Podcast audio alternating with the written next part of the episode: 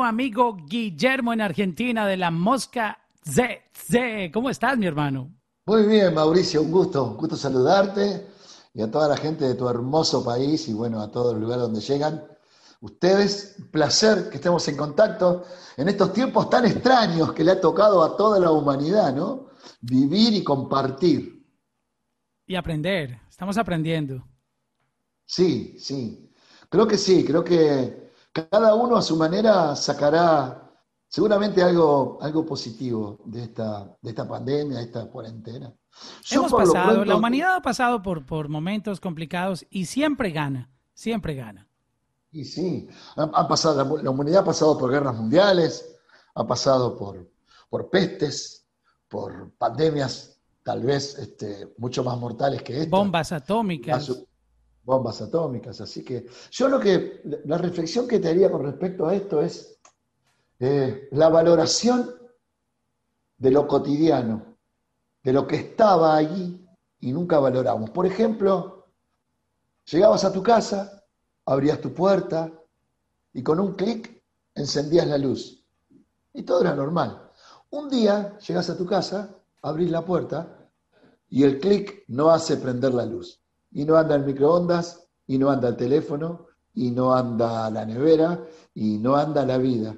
Y entonces decís, qué importante que era eso que estaba al alcance de mi mano que ahora no tengo. Bueno, creo que los afectos, los amigos, las comidas, las cenas, las salidas, los shows, el hecho de viajar, de movernos con libertad en nuestra propia tierra, que estaba al alcance de la mano, creo que lo vamos a disfrutar y valorar mucho más, como esos días que veníamos, bueno, ustedes cuando tuvieron el tema del, del del tifón que pasó por Puerto Rico y, uno empieza a no tener esos servicios esenciales y decir, ¿cómo extraño eso que era tan fácil y tan cercano?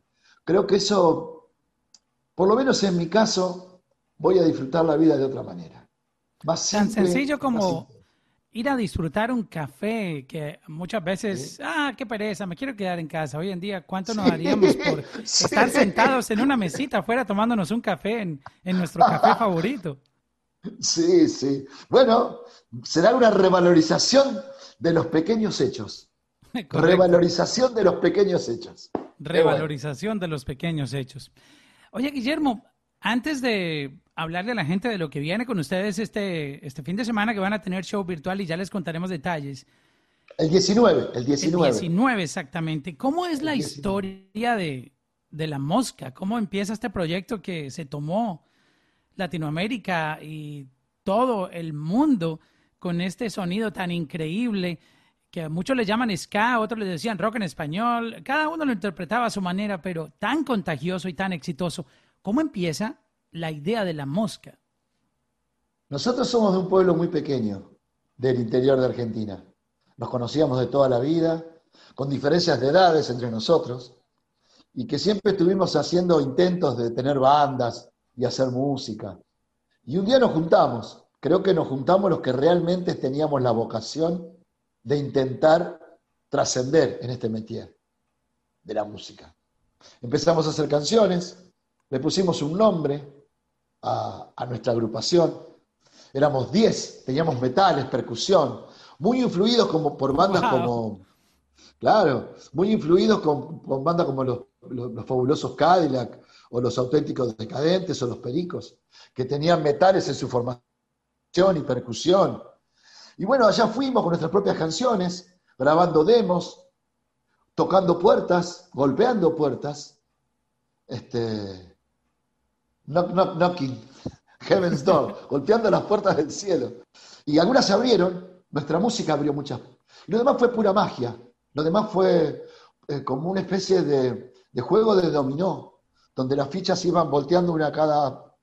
Creo que tuvo mucho que ver las canciones, nuestro trabajo, tuvo que ver nuestro empeño, tuvo que ver la suerte, la fortuna, eh, el momento histórico de, fines de la década del 90 y principios de los 2000. Todavía no había aparecido el reggaetón, estaba ahí, antes de invadir el mundo, eh, que ustedes son los responsables de ese, de ese fenómeno increíble musical y social, como es el reggaetón. Y, bueno, se dieron cosas para que nosotros somos una banda inteligente, que no hemos sabido mover en este medio, que es difícil y competitivo, y al mismo tiempo cosechando amigos y, prestigio, y haciendo una música por ahí indefinida, porque mezclábamos el ska con el rock, con, con, el, samba brasilero, con, nuestro folclore argentino, con el merengue, eh, y mezclando todo ese tipo y haciéndolo a la, Argentina con letras muy tangueras, con letras de despecho, como para no verte más. Una canción de despecho, pero que se canta con alegría. Oh, sí. En cambio, el tango, de, el tango, de, el tango es, es de despecho, pero se cansa con tristeza. En cambio, yo romperé tus fotos, yo quemaré tus cartas para no verte más. Y la gente lo canta con el corazón roto, pero para afuera con alegría. Tal vez haya sido un poco ese, es el secreto de cómo empezó todo, con canciones. Éxitos que se quedaron para la eternidad, porque estos son verdaderos clásicos de, la música latina, que es una joya. Esto no es sencillo tener un clásico. En este mundo en donde cualquiera puede hacer una canción, lanzarla en los servicios de streaming, puede que le funcione, eh, hay gente que ha sacado eh, canciones que muchos consideran estúpidas y se, pegan, se vuelven virales, pero son cosas que pasan a los dos meses. Pero la música que ustedes hicieron lleva décadas sonando y se ha convertido en, una joya de la música latina. Y esos nombres que acabas de mencionar son canciones que todo el mundo, eh, los latinos, hemos cantado en las fiestas. No importa qué tipo de, estilo sea el bar, siempre termina un momento específico para este tipo de canciones, porque el DJ sabe perfectamente que cuando le da play a una de esas canciones de la mosca, la gente se va a parar en la mesa, va a brindar y, se va a enfiestar. Este, ¿cómo, nace, por ejemplo, la historia de, de, de este coro? que discúlpame que imitemos al argentino tan yo romperé tus fotos. Nos encanta decirlo de esta manera. ¿Cómo nace esa, ese coro de esta canción tan increíble que, que es triste, melancólica, pero en la manera que ustedes la exponen, con todos esos metales, con toda la banda, suena también a una fiesta, a una celebración, así sea de, de despecho, de tristeza, ¿no? Hoy si escribiera esa canción, tal vez el estribillo diría, eh, te te bloquearé del Facebook, te sacaré mi Instagram para no verte más. Yo he, yo he, roto fotos y quemado cartas. Es, sentido todos lo hemos hecho, adolescencia, sobre todo. bueno, en esa, en, esa, época de, tener las fotos, exacto. la nueva generación Hoy es borrar, borrar las fotos del Instagram. Claro, claro. Y bloquearlo de WhatsApp. Este, Hoy, hoy lo, que recibimos por correo es este, algunas cuentas que pagar o alguna promoción o, algo que, compres en algo que compres vía internet. Creo que las nuevas generaciones no saben bien lo que es una, una carta, lo que es poner una postdata, lo que es hacer un corazón, un corazón atravesado por una flecha diciendo un te quiero, una carta y que, y que tarde días en llegar a alguien, no la instantaneidad del momento. Bueno, pero hablando de lo anterior, de lo instantáneo del streaming, lo instantáneo de, difundir una canción hoy, con un clic que llega a cualquier parte del mundo. Había una ventaja que tenía el disco, el disco como lo concebíamos nosotros, el CD físico. Cuando vos escuchabas una canción en la radio, una rola en la radio, y te gustaba, ibas a la tienda de discos y te llevabas ese disco. Pero no te llevabas solamente esa canción, te llevabas otras 10 o 11 canciones más. Entonces cuando te cansaba de escuchar esa canción que habías escuchado en la radio, empezabas a curiosear y encontrabas la obra completa del artista. Hoy, con esto de escuchar música de a una canción en plataformas, los artistas hemos perdido esa posibilidad de, meter por contrabando en la casa de nuestros oyentes las otras nueve canciones o diez que tenía el disco y eso hace que los repertorios de los artistas sean más limitados. Porque después vos hacías, un, hacías un concierto y la gente había escuchado el tema de la radio y además había escuchado los otros temas del disco que también le habían gustado y se lo sabía. A esa época pertenecíamos nosotros. Tal vez por eso las canciones de esa época se convirtieron en clásicos. Pero yo creo que una canción como Despacito también será un clásico de 20 años, dentro de 20 años, porque fue algo muy fuerte y él es un intérprete, eh, Fonsi es un, intérprete que, tiene con qué sostener ese éxito.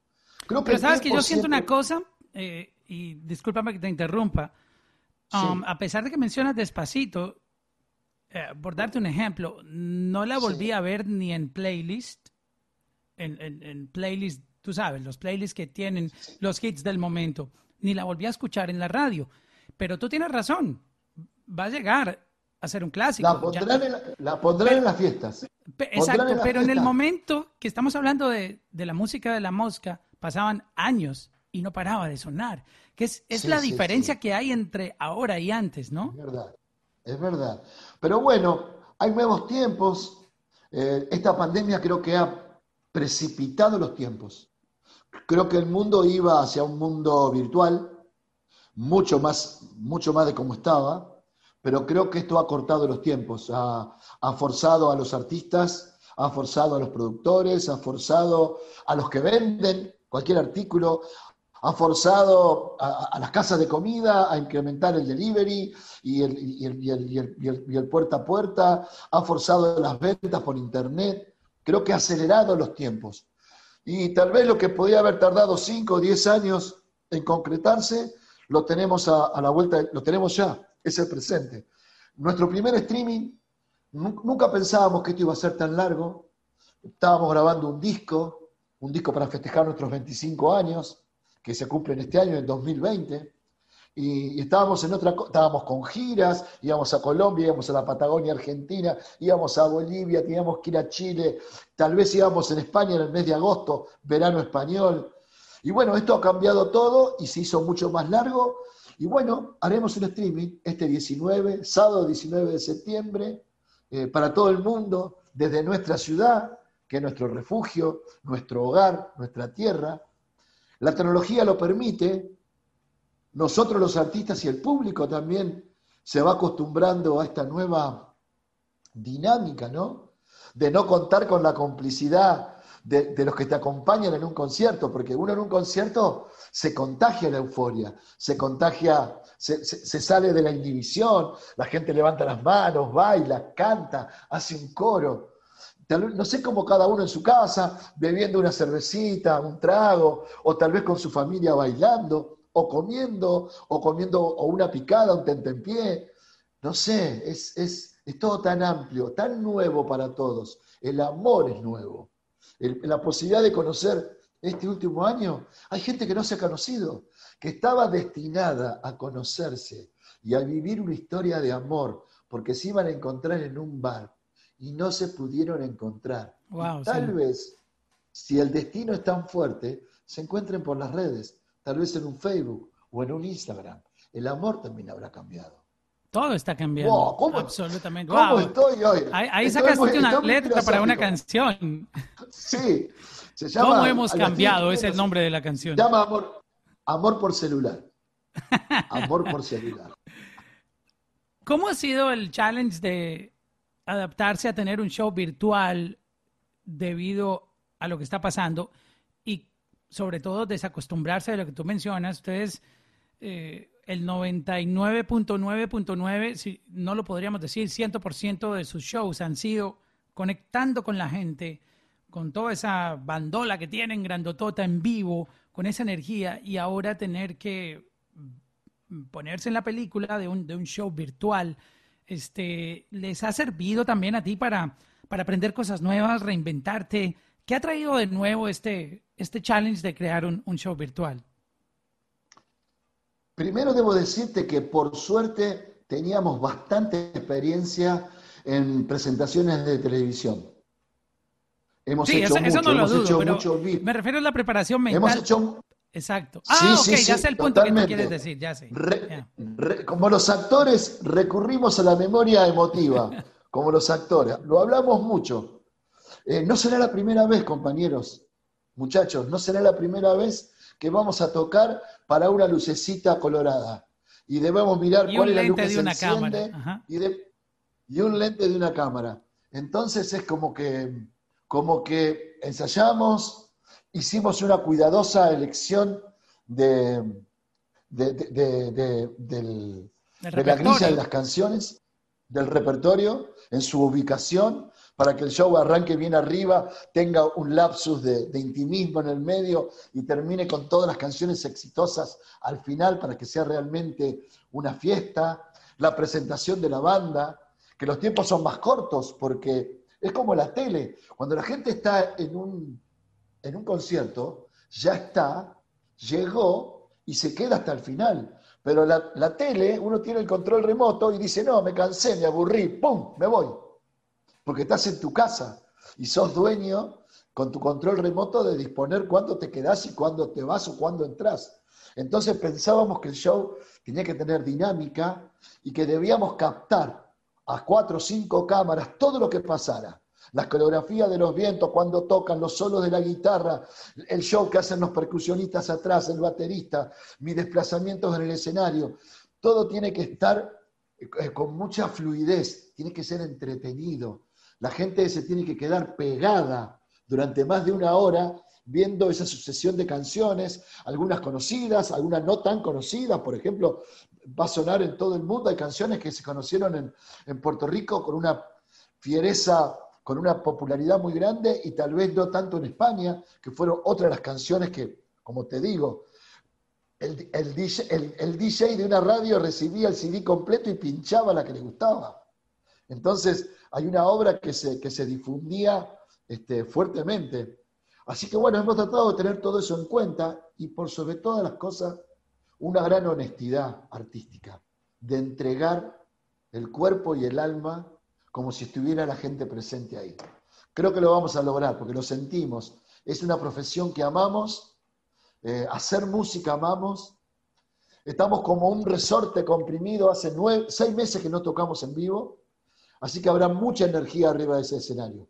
Ni hablar de la técnica, porque habrá buen sonido, buenas luces, una, una, tarima de, boca muy ancha, de más de 10 metros, oh, donde habrá una pantalla LED, luces, sonido que usamos. Será un, concierto absolutamente, estarán todos los recursos técnicos de un concierto en vivo en cualquier lugar del mundo. Y sabemos, como se dice popularmente, que la van a romper, como siempre. Quería preguntarte un poquitito por lo que está pasando en, Argentina con el, sonido. Eh, hay muchos artistas de la nueva generación en el radar que están otra vez, digamos, um, llevando eh, la bandera del sonido argentino a nivel global, aunque adaptados a lo que está pasando, ¿no? Porque siempre Argentina ha sido muy reconocido por el rock, por el ska, tú sabes, eh, todos estos grandes artistas, incluyéndolos a ustedes, obviamente. Pero hay una nueva generación que es, es normal, el mundo cambia, llegan nuevos habitantes, nuevos gustos musicales que se suman también a todo esto y, enriquecen también eh, la cultura. Y, hay muchos talentos argentinos. ¿Tú, ¿Tú has estado como pendiente de lo que está pasando con, con estos nuevos talentos argentinos? Eh, ¿Estás un poco al tanto de esto? No, lo que yo, sí, sí, por supuesto. Eh, lo que yo creo que hay una, evolución constante, sobre todo en la música latina. Creo que definitivamente eh, la música latina está liderando, liderando, liderando toda la movida musical, te diría a nivel global. Mirá, históricamente Argentina a través del rock, creo que fuimos los primeros en cantar en español, y bueno, vino toda la onda de Soda Stereo, los fabulosos Cadillac, un montón de bandas que, marcaron, marcaron realmente. ¿Me estás escuchando? Sí. Porque se me cortó tu imagen. Hola.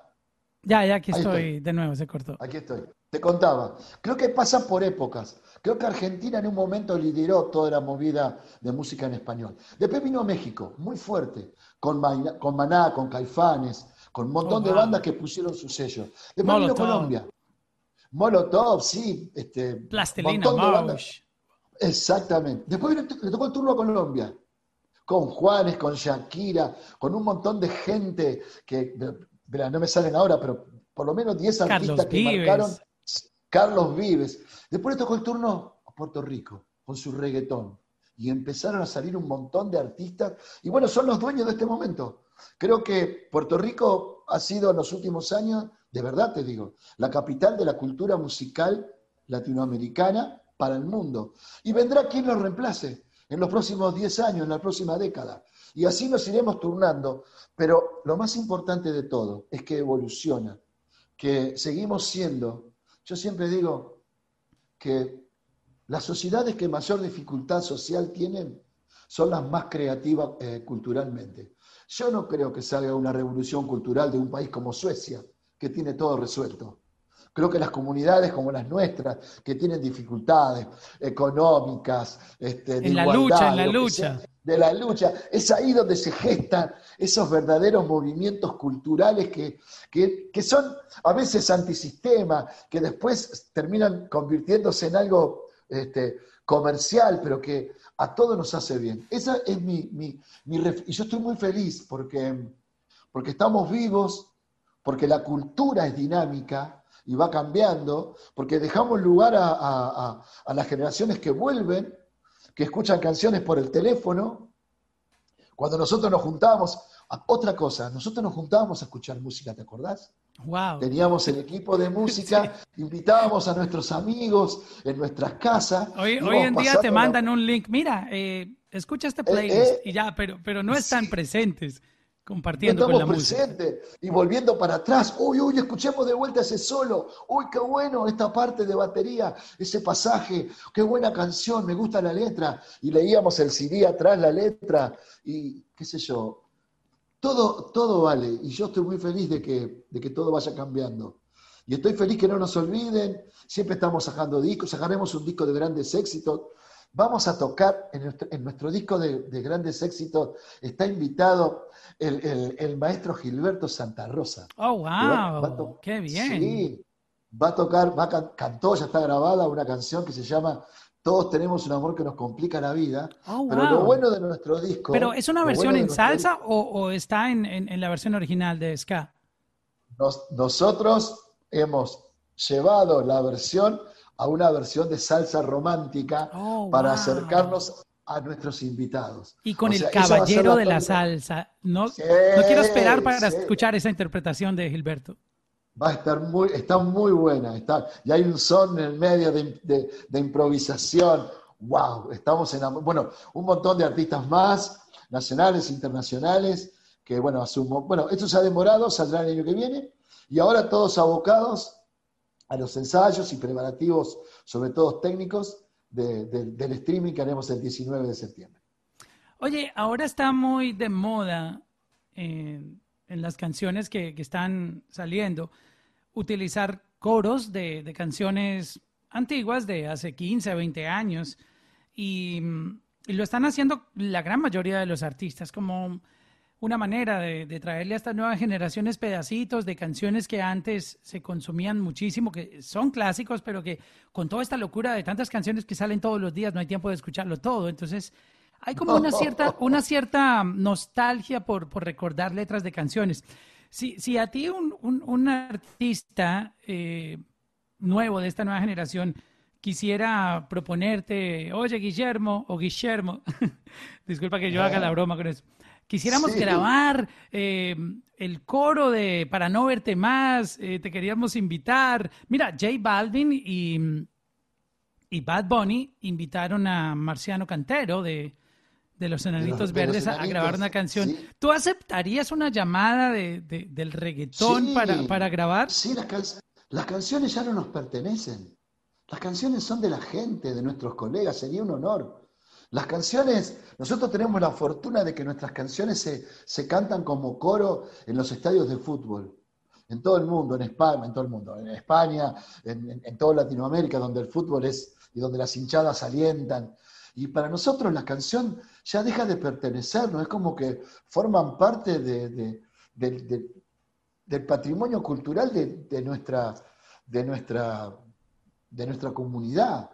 ¿Cómo? No, todo lo contrario, me encantaría, sería, sería un honor, sería una, una manera de, unir generaciones, sería una manera de... Porque hay muchas, hay muchas de las letras que, que, todos tenemos un amor que nos complica la vida.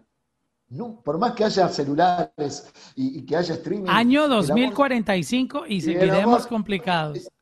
seguiremos complicados porque el amor, si no te complica la vida, no es amor.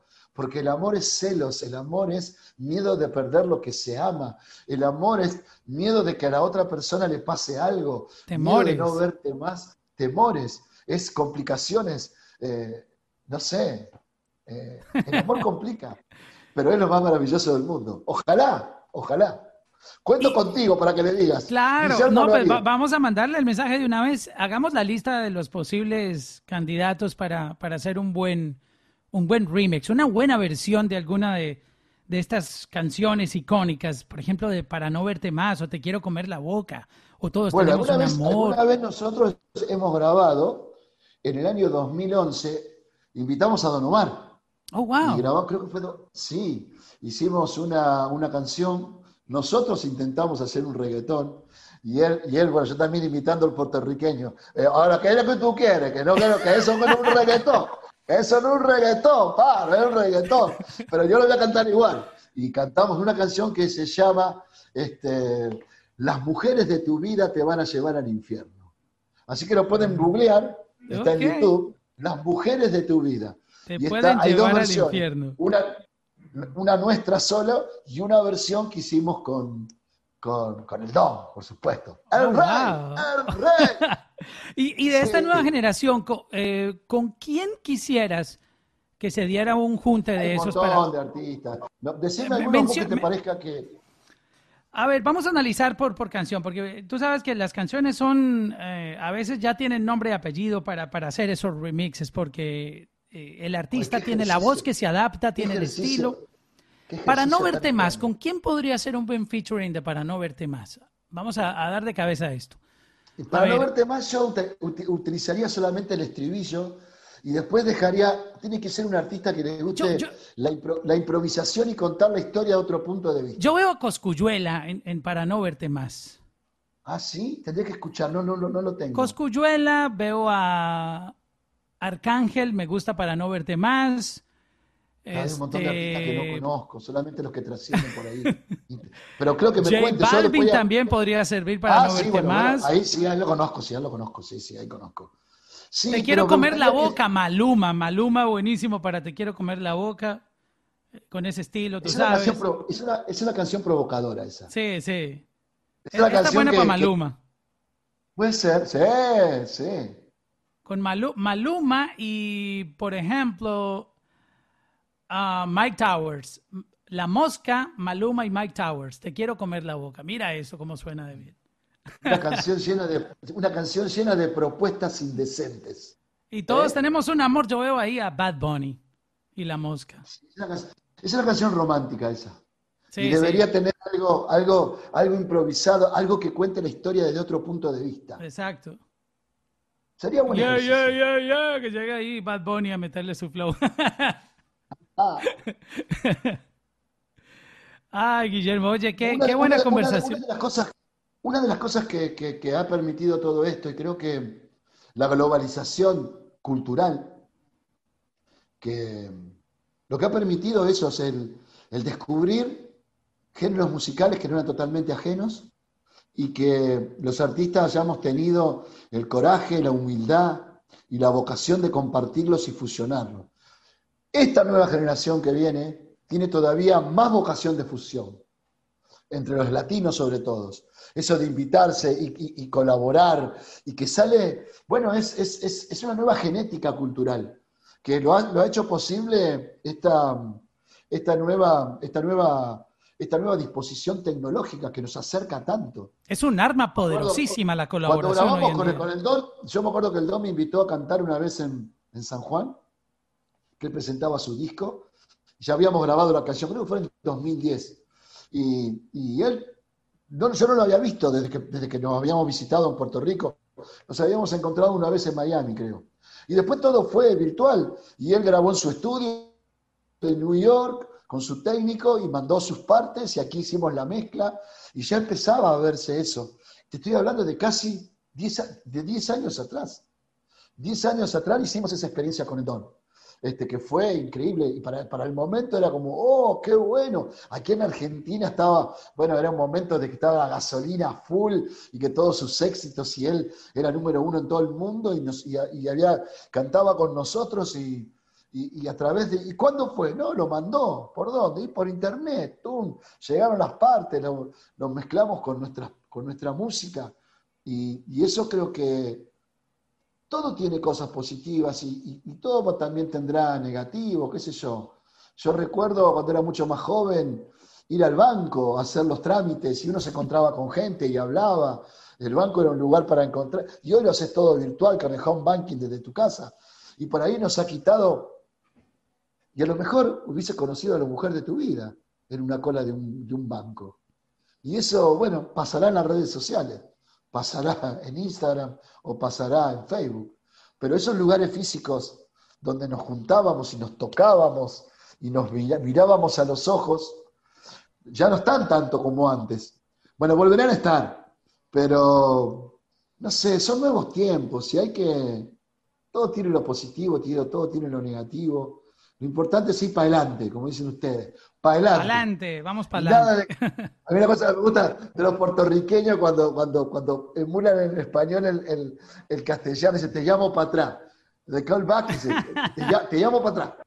Te llamo para atrás, me encanta eso. Exacto. Bueno, eh, yo no soy boricua, amo Puerto Rico, este, pero, pero sí entiendo todo lo que dices porque eh, estoy muy familiarizado con la cultura puertorriqueña, me encanta Puerto Rico y, y mm, son nuestra familia. Pero, pero sí, ese ya. llámame para atrás, ese, ese, ese es clásico. Sí, pero, pero aparte, lo, que nosotros hablamos con el show y el, nuestro tono, bien argentino, y, a nosotros nos, nos, seduce escucharlos hablar a ustedes. Es, es como musical, tiene mucha musicalidad. Por eso es el éxito tal vez de, del reggaetón, que tiene poca melodía y mucho hablado. Y, el, hablar puertorriqueño, el hablar centroamericano, dominicano, cubano, tiene canto propio. Las palabras tienen melodía en una conversación, tienen entonación. Es como que tal vez, no, tal vez ustedes lo verán en nosotros y eso es fascinante. Por eso también hay una fascinación por lo, por lo que no es propio, hay mucha curiosidad. Tal vez por eso sea el éxito de la mosca y tal vez sea por eso el éxito de la música puertorriqueña en todo el mundo y la música centroamericana como es ahora, eh, por curiosidad. El ser humano seguirá teniendo esa curiosidad que lo, lo, llevó a cruzar el océano este, y descubrir un nuevo mundo, este, que lo llevó a ir a la luna, que lo llevó a buscar en el átomo y que lo llevará a hacer clic en una canción que no conoces, de un artista que no conoces, y sin embargo queremos saber quién es, y de repente se convierte en un hit. Eso es, lo, maravilloso de nuestro arte. Y ustedes, que son los cómplices, los, los que pinchan, los que recomiendan, los que la gente... Son cómplices de nosotros, de los artistas, que recomiendan y que dice, escuché tal cosa, me estaban nombrando un montón de artistas que yo voy a hablar con Santiago porque él conoce mucho la cultura puertorriqueña, que quiero escuchar, que quiero saber quiénes son, quiero saber qué hacen. Está bueno, está bueno. La curiosidad. la curiosidad nos llevará al éxito. Correcto. Vamos a recordarle. Sí, sí, de verdad que es muy interesante. Vamos a recordarle a la gente el show que tienen eh, esta semana para que se programen con, su familia, con sus amigos, así sea cada uno en su casa viéndolo por streaming, pero eh, recordémosles el día y la hora del show que van a tener celebrando eh, todo este e, e, esta cantidad de años eh, en la industria con todos esos éxitos y la hora y el lugar, este y cómo podemos ver ese show, Guillermo. Bueno, el streaming, el primer streaming de la mosca será el próximo 19 de septiembre, 21 horas, hora argentina. Creo que tenemos una horita de diferencia con Puerto Rico. Y las entradas las pueden adquirir a través de Ticket Hoy, Ticket Hoy de Today, tickethoy.com.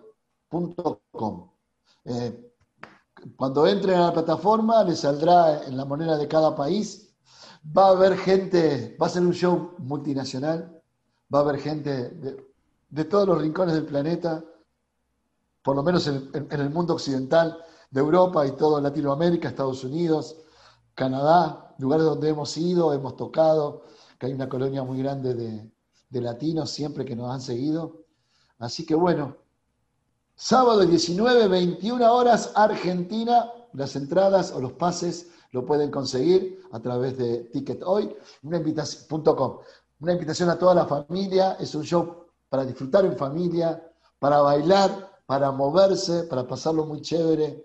Eh, haremos una, una verdadera fiesta y la queremos compartir con todos ustedes. Qué bueno, Guillermo, y muchas gracias por tomarte tu tiempo y compartir con nosotros estas historias aquí en la música podcast. Mauricio, un placer. Saludo a toda esa tierra boricua de la isla, la isla fantástica. Pronto estaremos por ahí. Hemos estado muchas veces y tenemos el mejor de los recuerdos. Un beso para vos y toda tu gente.